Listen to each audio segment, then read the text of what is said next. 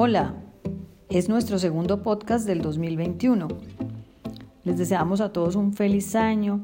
Esperamos que ya lo hayan empezado con mucha energía, con mucho entusiasmo, eh, con mucha esperanza, a pesar de que tenemos temor, miedo de que esto sea igual que, el año que pasó o que sea peor incluso, pues no, hay que poner buena cara, hay que ser optimistas y pues sacarle partido a lo que ya nos enseñó toda esta cuarentena, que lo esencial es lo que importa y que solo tenemos el día de hoy para vivirlo intensamente y bien y querer a los que están a nuestro lado. En estos días se puso un post en, en Instagram justamente diciendo cómo ahora es el momento para fortalecer los lazos familiares. No dejes pasar esta oportunidad de estar más cerca de los tuyos, de quererlos más, de demostrarles más, con una sonrisa, con una caricia, con un favor, cuánto los quieres. La Navidad fue extraña, fue diferente, eh, hubo menos reuniones sociales, pues por lo menos los que nos estuvimos cuidando, y la pasamos muy en familia, solo, solo con los más, más cercanos, prescindiendo de la presencia de otros que están lejos. Pero bueno, había momentos en que por lo menos a mí me pasaba que decía, ay, tengo mucho que agradecer, estoy rodeada de cariño y, pues estamos sanos, estamos bien, estamos juntos los que pudimos estar, qué alegría. Y con los que no estaban cerca, pues aprovechamos para hacer, usar la tecnología, un buen Zoom, eh, para reunirnos, para vernos las caras, para disfrutar. Una costumbre que les queremos compartir es, en familia hacemos una revista familiar, perdón, bueno, una revista digital en la que ponemos los acontecimientos del año, fotos, mmm, pues ahora que ya tenemos nietos y que van creciendo, pues un poquito de cada uno de los nietos. Entonces es muy divertido, es muy exigente, toma muchas horas, pero al final deja mucha satisfacción y además ya son coleccionables. Entonces esto pues va a ser como un tesoro que seguramente incluso lo apreciarán más eh, más adelante los mismos nietos y los mismos hijos. Bueno, les vamos a presentar a nuestra invitada de hoy, pero antes decirles también una muy buena noticia, que a raíz de las peticiones de ustedes mismos, de que querían tener manera de comunicarse, de expresar sus opiniones, creamos un grupo en WhatsApp al que los estamos invitando para que puedan, eh, para que podamos hacer comunidad ahí, opinar, sugerir, discutir, eh, pedir, pedir apoyo en, en algunos temas muy concretos que desarrollamos. El enlace se los pondremos en la descripción del podcast.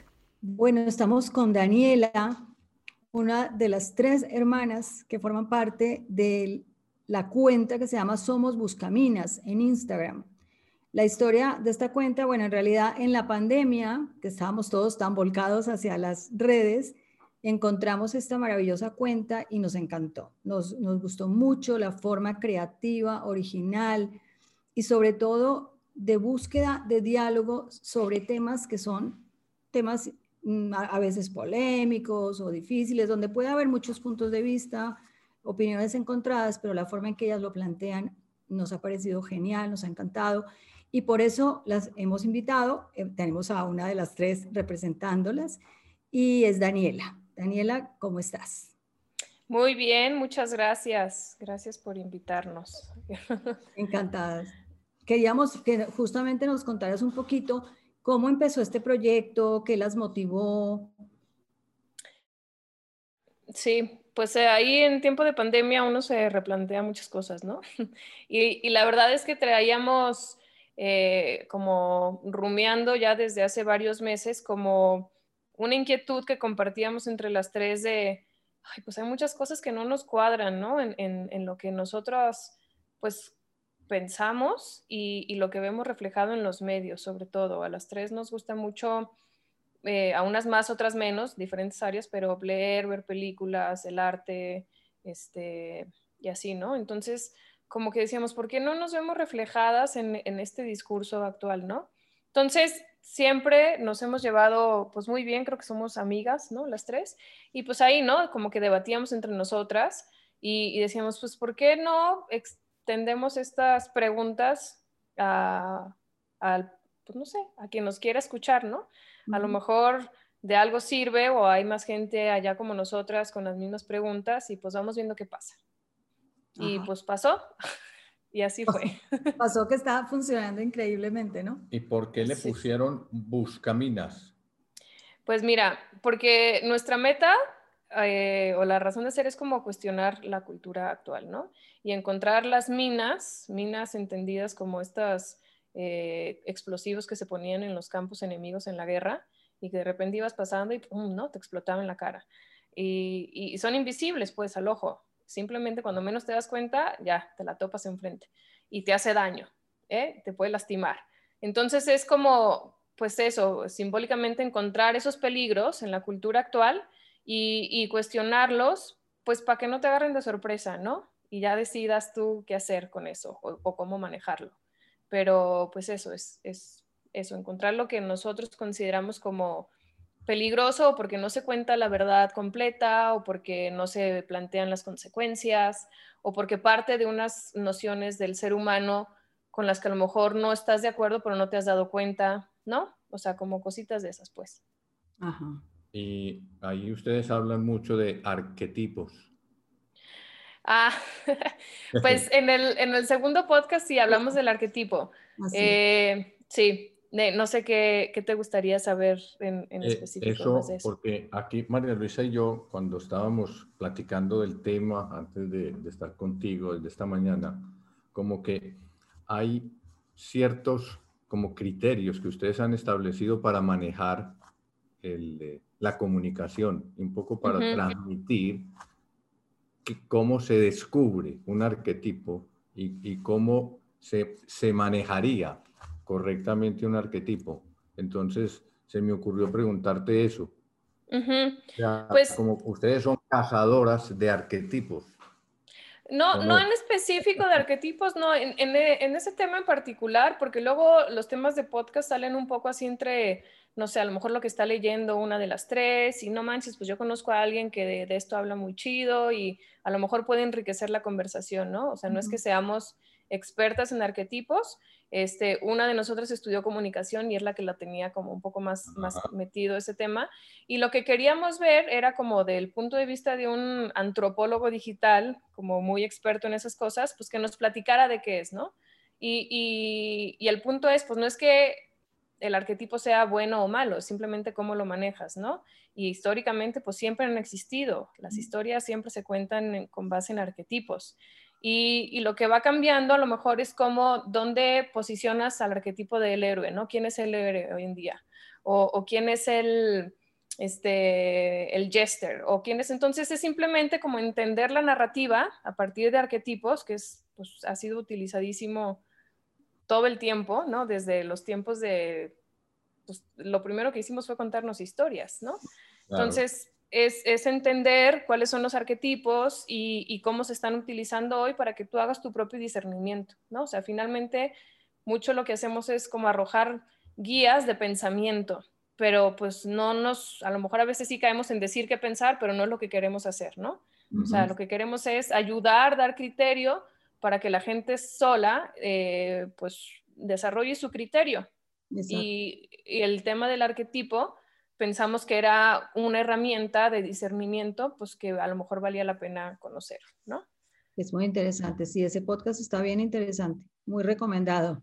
Sí, no, y el, el, que habla es muy bueno, entonces. Exacto. Y volviendo un poquito, bueno, no sé si tenías algo más de los... Sí, sí, pero sigue, sigue. Me gustaría, como justamente dijiste, una de nosotras es comunicadora. Tú eres diseñadora, ¿no? Yo soy, sí, ilustradora y educadora y y, pues tu otra hermana... Eh, eh, es estratega de marca. Exacto. Y entonces, pues hacen muy buen equipo, ¿no? Porque ahí se complementan con esas visiones de, de, la vida, ¿no? Pero como que yo te quería preguntar, a ver, ¿qué hay detrás? Tiene que haber algo de la historia familiar, de las vivencias, de la educación que recibieron, Obviamente también influirá el colegio, pero primero pensar un poco en familia, que, que las ha llevado a ustedes a tener ese sentido crítico, esa mirada crítica ese no dejarse, no, es más bien ese cuestionar lo que ven, que es un hashtag que ustedes tienen. Pues, sí. que él no se apendeje también. Exacto, exacto. Pues son dos cosas, ¿no? En mi casa, este, uno, eh, yo creo que sin darnos cuenta, y yo creo que de ahí nace mucho como mi vocación de, educadora también, em, pues eso yo ya no, no, lo, no, lo, no me di cuenta de eso hasta, pues hasta ahora ya más grande, ¿no? Pero las mesas, por ejemplo, la hora de la comida en mi casa eran un momento educativo importantísimo y todo se exponía como, como un caso de la vida real, ¿no? O sea, llegaba mi papá y pues platicaba cómo le fue en el trabajo, dilemas con los que se había encontrado, temas que yo no veía, por ejemplo, que, que otros papás hablaran con, con mis amigas. este, entonces, y se ponía discusión en la mesa, ¿no?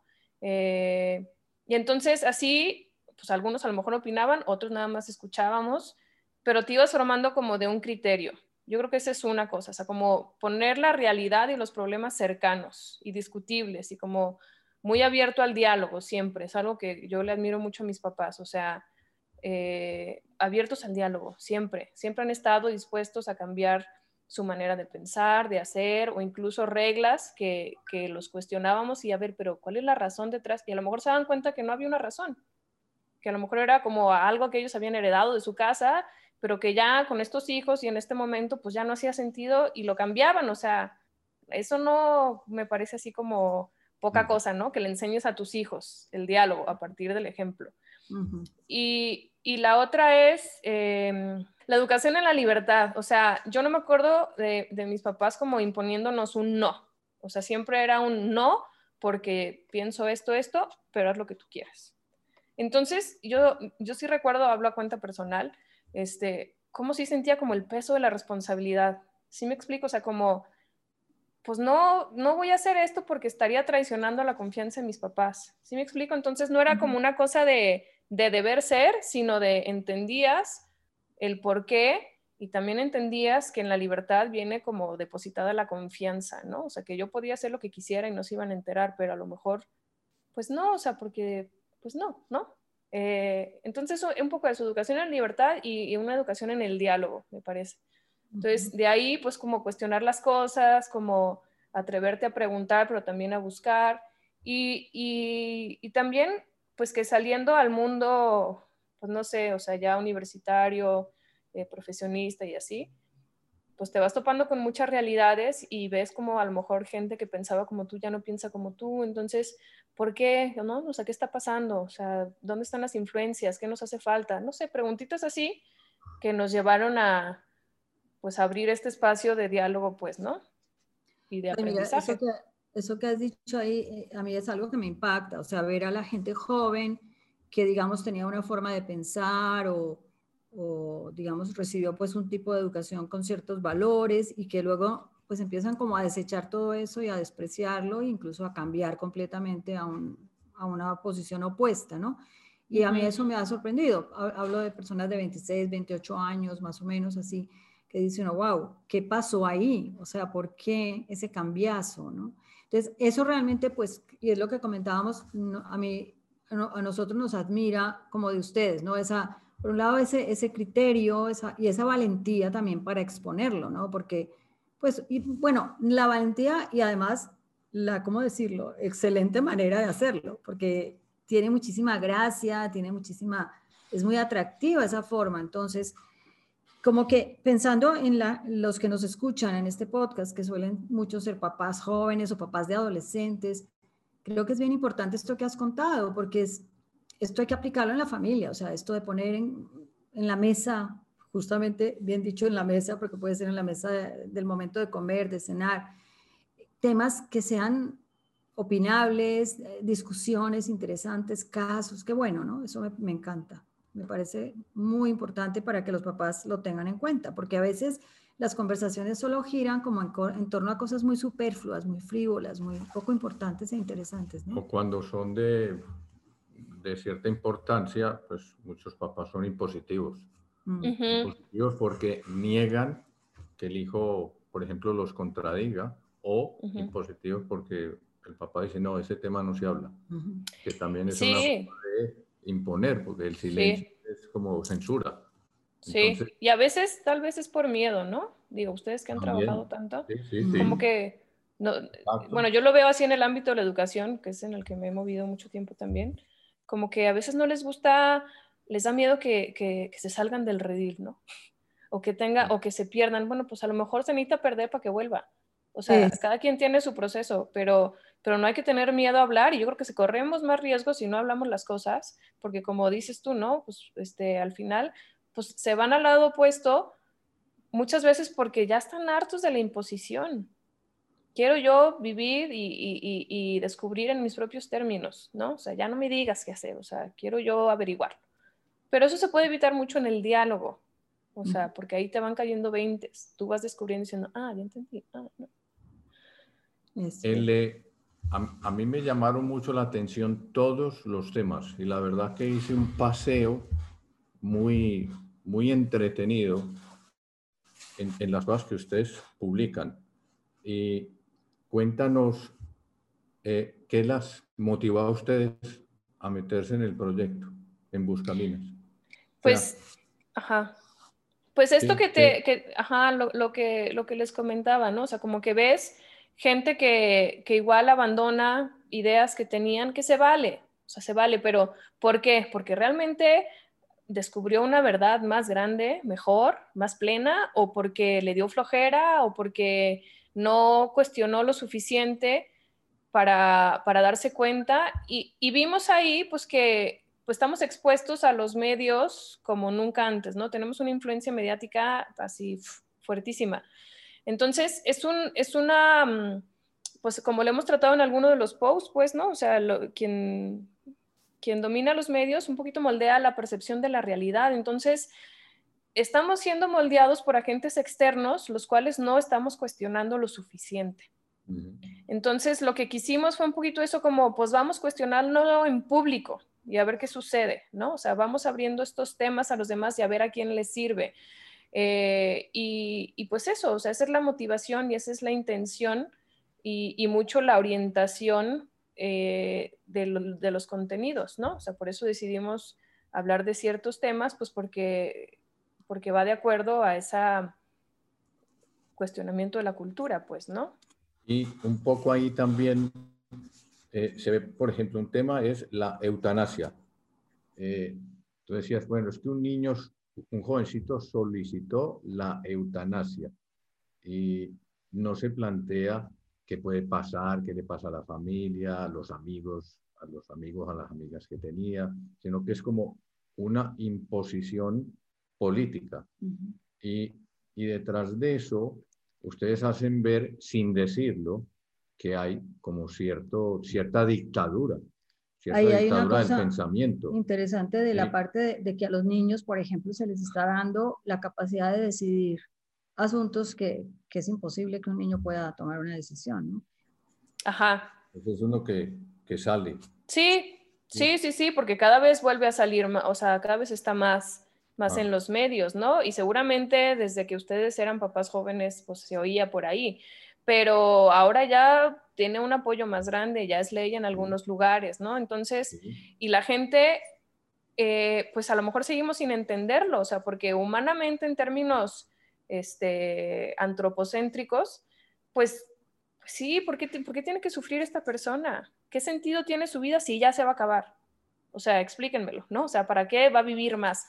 Bueno, pero entonces vamos a entender que esa persona enferma vive en un contexto social y qué sucede cuando alguien sufre en una sociedad unida, por los demás despiertan, ¿no? Eh, hay una humanización de los que son sus cuidadores, por ejemplo, de sus familiares cercanos. Es una oportunidad para crecer en el núcleo social. ¿Eso ya lo contemplamos o no? O nada más estamos viendo como a la persona como un individuo aislado. Entonces es lo que sucede mucho se evalúan casos de personitas, pero no se evalúa su contexto eh, familiar y social y el entramado que somos como cultura. ¿Sí me explico? O sea, lo que uno hace o deja de hacer le afecta a los demás de maneras más o menos visibles. Entonces, lo que queremos hacer es como abrir eso y, intentar, no, no siempre lo logramos, pero intentar ir como a ese análisis más profundo de cómo afecta a los demás el que una persona eh, se le aplique la eutanasia o no.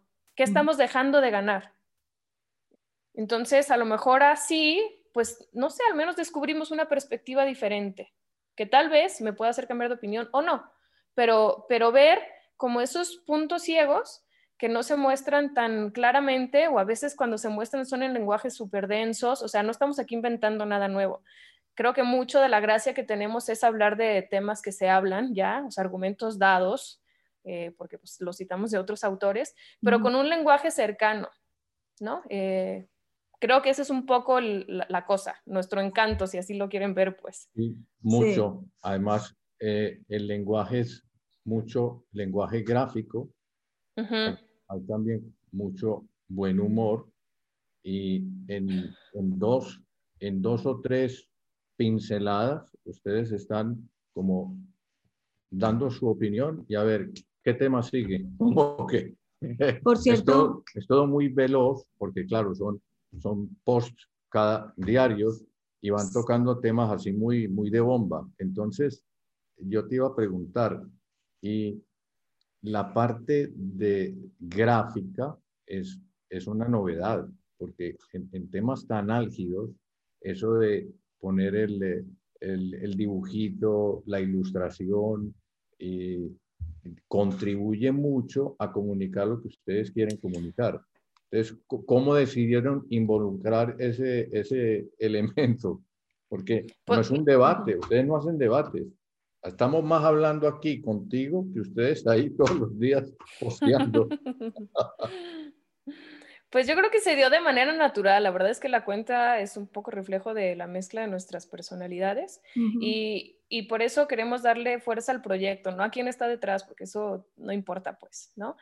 Pero, pero sí creo, pues se dio natural. ¿Por qué gráfico? Pues porque yo soy ilustradora y porque a mí me importa mucho lo visual y porque vivimos en una cultura visual y si no aprendemos a hablar el lenguaje contemporáneo no vamos a llegar a ningún lado, ¿no? Y parte de, muchas de estas ideas que huelen a rancio es porque no se saben comunicar de manera fresca, ¿no? Entonces, pues, pues así un poco salió, salió naturalito, no, no, no otra cosa, pues. Exacto.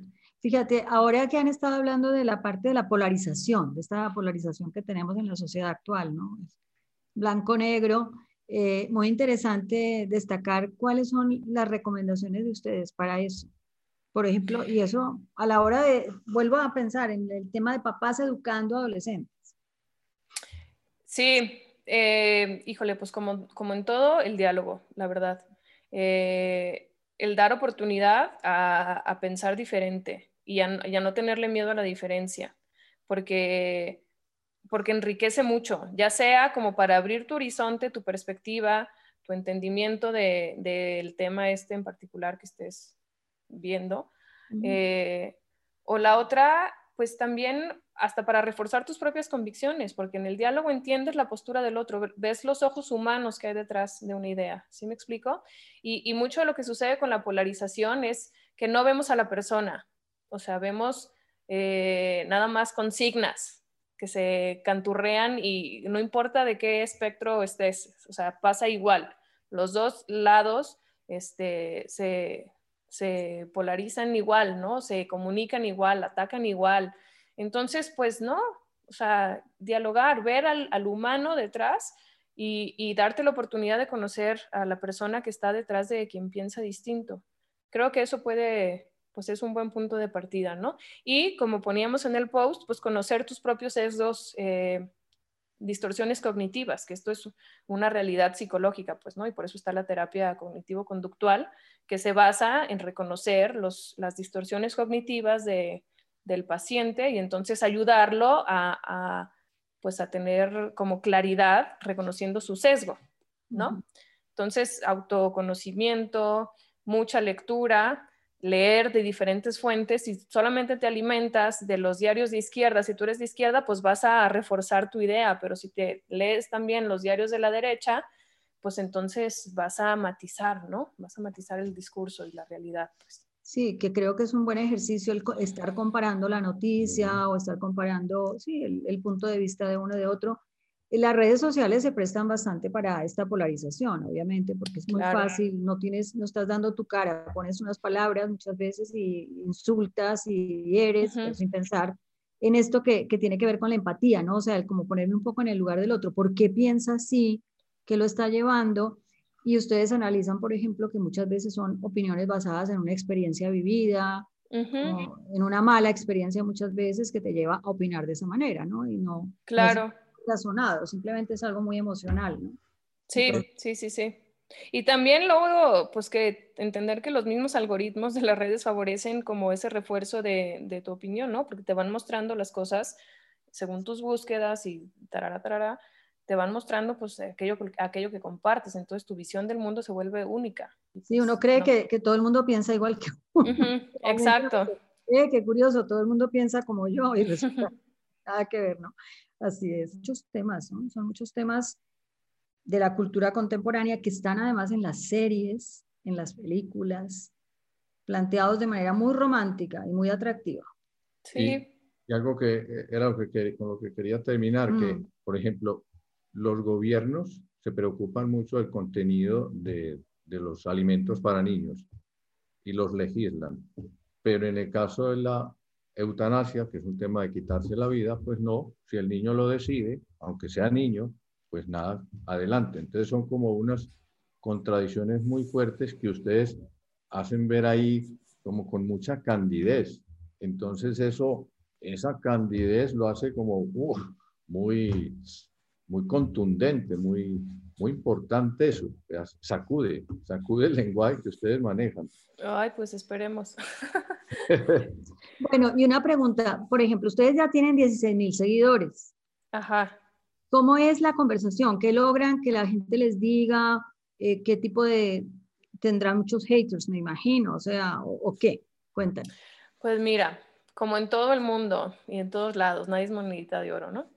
Eh, pero, pero hasta eso creo que pues ha sido positivo, que, que, no son tantos, son mínimos los haters, ¿no? Y a lo mejor si llega alguien aventando odio por ahí, bueno, odio, o sea, como un poco de agresividad, lo que intentamos, y esto un poco en base a la experiencia, ¿no? De a ver cómo queremos posicionarnos, qué, qué, queremos, cómo queremos hablarlo, ¿no? Porque pues sí, obviamente la primera reacción tiende a ser emocional, ¿no? Mm. Pero, pero sí ya como que pautamos eso muy claro, pues, o sea, nuestro approach es desde el diálogo y el respeto y sabiendo que no vamos a estar de acuerdo con todo mundo y, y, estando de acuerdo en, en estar en desacuerdo, ¿no?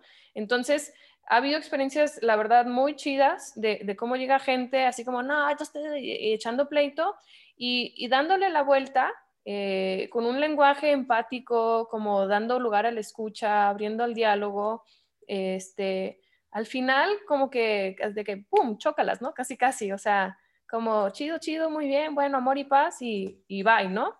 y, y si nos llegan a decir, pues no estoy de acuerdo en todo lo que dicen, pero pues me sirve para cuestionar o eh, o sea, como que en la mayoría, afortunadamente, eh, es un diálogo respetuoso. Eh, entonces, pues bien, digo, obviamente en temas más controvertidos, pues sí, pues hay más oposición o llega a haber un poco más de ataque, pero pues bueno, o sea, la cosa es, pues nosotros mantenernos en el diálogo y el respeto y, y pues ya, que esté quien quiere estar y punto, pues tampoco te lo vas a tomar personal, ¿no? Exacto. Tú dices que, bueno, has dado, has trabajado mucho en educación. Básicamente, ¿con qué? ¿Con adolescentes o con niños? Eh, más, o sea, un poco de todo, pero sobre todo con adolescentes de mm. tercero de secundaria. Ah, bueno, es una edad bien importante, bien, bien. Sí, intensa, sí. Por eso me gusta. Muy intensa, sí.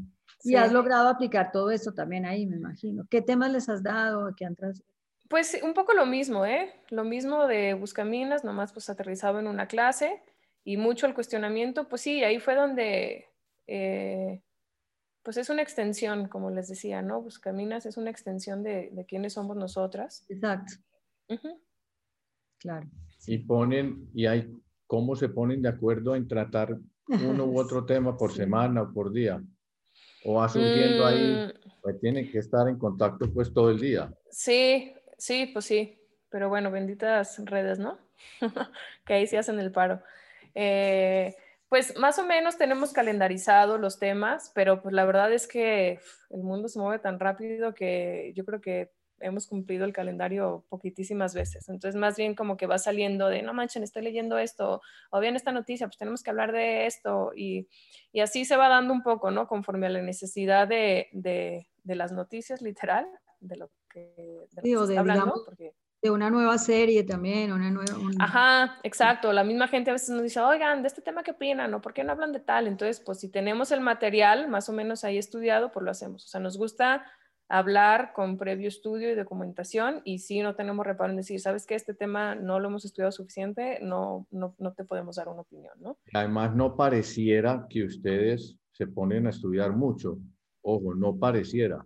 Eso es lo que hace muy ágil, eh, pues leerlo, mirarlo. Pero no, si se ve que, si se ve que son muy lectoras. a ver, así es, pero por ejemplo, los, las ilustraciones, los subrayados, los circulitos que les ponen a las frases, como que pareciera que eso, como que están medio distraídas ahí subrayando. No, hombre, no. no, no. sí, hay, hay, días enteros ahí que se van y luego, pues unas, o sea, yo por ejemplo tengo un lenguaje más denso. Entonces a mí de que ya, no, me hacen burla, ¿no? De que ya bájale cinco rayitos. Entonces mis hermanas como que lo aterrizan un poco más, entonces ya tenemos apodos entre nosotras de que, ¿sabes? O sea, salen muchas curas pues durante las planeaciones de, pues, de cada contenido. Muy divertido, la verdad. Por ejemplo, hoy, hoy surgió algún tema que postean mañana o tienen acumulados. no, bueno, a veces sí, pero no, la verdad es que vamos, o sea, generando, no, trabajamos con mucha anticipación porque, pues, por ejemplo, pues tenemos nuestras chambas adicionales, pues, ¿no? Si no son... Ah trabajo en la casa que es muy demandante, este, pues yo, yo sí tengo mi chamba de tiempo completo, entonces pues no se puede a veces ir al ritmo que quisiéramos, pues. Entonces, pues ahí va saliendo como, como se puede. Pero sí, digo, para mañana, mañana pasado sale un podcast y, y ya, la verdad ahorita no, no, estoy medio nublada, no me acuerdo qué más sigue en la semana. Pero pues sí, ya tenemos más o menos visto, al menos lo del podcast. Muy interesante toda esta experiencia y, genial lo que están haciendo. La verdad, ojalá que esto ayude sobre todo, pienso mucha gente joven, que los ayude a, plantearse las cosas, a pensarlo bien, a, tener argumentos, a no dejarse llevar por las emociones solamente, que sí. se vuelve uno muy irracional. Pues sí, o sea, lo que, o sea, lo que queremos es ayudar a que la gente cuestione. O sea, esa yo creo que es la habilidad con la que deberíamos de salir de la escuela y no salimos con eso, desafortunadamente. Enseñamos un montón de tarugadas que se te olvidan al día siguiente y aprender a pensar, eso no, seguimos sin tenerlo así como como objetivo principal de la educación, pues, ¿no? Entonces... Te decíamos al principio que nosotros, a nosotros esto ha sido justamente también como un, ¿cómo decir? El ADN de Protege tu Corazón ha sido eso, el hacer pensar para luego descubrir y luego tomar decisiones, ¿no? Entonces, nunca imponer un punto de vista o decir esta es la única manera de vivir esto, no, sino a ver, mira, estas son las situaciones, estas pueden ser las consecuencias, pues, ¿qué será lo que más te conviene? Tienes que tomar tú la decisión, ¿no? Claro. Pero, pero le dejas a la persona la libertad de elegir lo que más le conviene, ¿no? No siempre lo que más le gusta, pero a veces se nos va también por lo que más nos gusta, no solo lo que nos conviene. Y también lo de la línea editorial, eso es bien... Ay, todo ese análisis de la, de la línea editorial de la prensa, los medios de comunicación que nos están dominando. María Luisa pues estudió periodismo con posgrado y yo creo que se llevó semestres completos en, en eso que ustedes aplican ahí. Prensa comparada. Exactamente. De hecho, un profesor especialista en eso. Le encantaba ese tema, la prensa comparada. En ese entonces no teníamos internet, ni teníamos todo lo digital. Mm. Pues era con el periódico así casi que un visible, pues tocable. Wow. Entonces sí, era, era bien interesante esa materia, porque era justamente ver eso, los, lineamientos editoriales, eh, una misma noticia, cómo cada medio la manejaba. Y eso es lo que ustedes han venido haciendo con el tema de las líneas editoriales. Lo interesante es pues ese proyecto como hermanas, como estar unidas en este objetivo, ¿no? De, de, cuestionar lo que ves, lo que escuchas, de, de no dejarte manipular tan sencillamente como eso. Sí, sí, sí, sí. Y te han, les han dado, me imagino, muchos feedbacks. Ay, qué sí. bueno. Yo por sí. Y alguno de esos feedbacks, feedbacks que quisieras resaltar, algo que recuerdes. Pues mira, desde feedback de cómo abordamos los podcasts, desde cosas técnicas como el sonido está fatal, hasta eh, aquí, no, y, y luego que usan nuestros propios posts en, en, nuestra contra, en el buen sentido, ¿no? De que, oigan, aquí aplicaron el pensamiento de la dicotomía, ¿no? De eh, cuando tenemos un post que habla como de las falacias, de cómo detectar falacias en el discurso. Entonces nos hacen ver cómo a veces hemos caído en nuestras falacias, ¿no? Y está chido, o sea, sí, ¿no? Como seguimos aprendiendo y a veces es difícil como moverte fuera de esos como pues sesgos, ¿no? Que tenemos. Eh, y es muy chido ver también cómo dices, ah, no manches, pues si ya me está rebatiendo con el mismo contenido del post, pues señal que está leyendo, ¿no? Que algo, que algo se le está quedando. O, pues no sé, gente también, eso es muy gratificante de ver cómo cuestionándose más han descubierto cosas que los hacen mejores, eh, como si somos una herramienta útil para algunos, o veces también pues que nos corrigen la manera en la que planteamos las cosas o cuestionan algunas ideas, que también, pues todo nos sirve, todo nos sirve para ser cada vez más humanas, más empáticas, sin dejar de decir lo que pensamos, ¿no? Porque igual como los, pues como todos los medios, pues se nota claramente un poco nuestra línea de pensamiento, pero no lo hacemos con afán de imponer esa manera de pensar, sino generar diálogo a partir de, eso, ¿no? ¿Qué le aconsejarías a un adolescente? Piensa. Ah. Piensa. Eh, ¿Qué le aconsejaría? Pues sí, híjole, que, se conozca a sí mismo, eh, que, vaya descubriendo quién es, qué le gusta, que vaya explorando esos gustos, esas inquietudes, eh, para poder descubrir su pasión en la vida, ¿no? Y que no pierda el tiempo, porque así lo perdí yo, pues esto es a cuenta muy personal. Lo perdí durmiendo en las tardes literal, ¿no? Y digo, pues a ver, todo, de, todo aprendo, pero tenía mucha energía dormida y, por eso me, me, gusta mucho trabajar con adolescentes, porque tienen una energía así, una fuerza que puede ser encausada en destrucción y por eso todo el mundo les acatea a trabajar con adolescentes, sobre todo tercero y secundaria, pero puede ser encausada en construcción chidísima. Yo he visto cosas padrísimas que suceden con, con, esos grupos cuando encuentran un motivo y se apasionan y creen. Y, y, es una edad muy padre porque siguen manteniendo como, como una nobleza muy de los niños, ¿no? O sea, esa nobleza que es como una pureza muy padre, pero a la vez ya como un pensamiento adulto. Entonces, esa combinación es única en, en la vida. Y, y, si la sabes como capitalizar, eh, yo creo que como persona, pues podemos crecer un montón en la adolescencia. O sea, que se quiten el estigma de los adolescentes, todo el mundo le hace el fuche a los adolescentes. No, los adolescentes tienen mucho que dar, pues. sí. Así es. Pues Daniela, muchísimas gracias por haber aceptado la invitación y por este rato de conversación tan interesante. Tres hermanas, tres profesiones muy diferentes, tres personalidades también muy distintas se unen en un proyecto común para ayudar a la gente, especialmente a los jóvenes, a cuestionar lo que ven, a captar cuáles son las influencias que están moldeando pues nuestro modo de pensar, incluso nuestros comportamientos en el mundo actual a través de los medios de comunicación, la prensa, las series, las películas, la música, etc. Ellas desarrollan muchos temas, como lo fuimos mencionando, y los invitamos pues a seguirlas en su cuenta en Instagram, arroba somos buscaminas. Gracias a Daniela, que vino en representación de sus otras dos hermanas.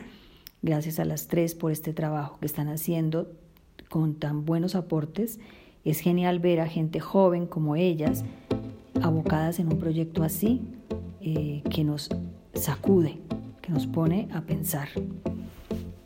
Esperamos, los esperamos en el próximo episodio. No se olviden de seguirnos en arroba protege tu corazón INT de internacional Ahí los esperamos y también, como les dijimos al comienzo, en el grupo nuevo que tenemos en WhatsApp. Hasta la próxima.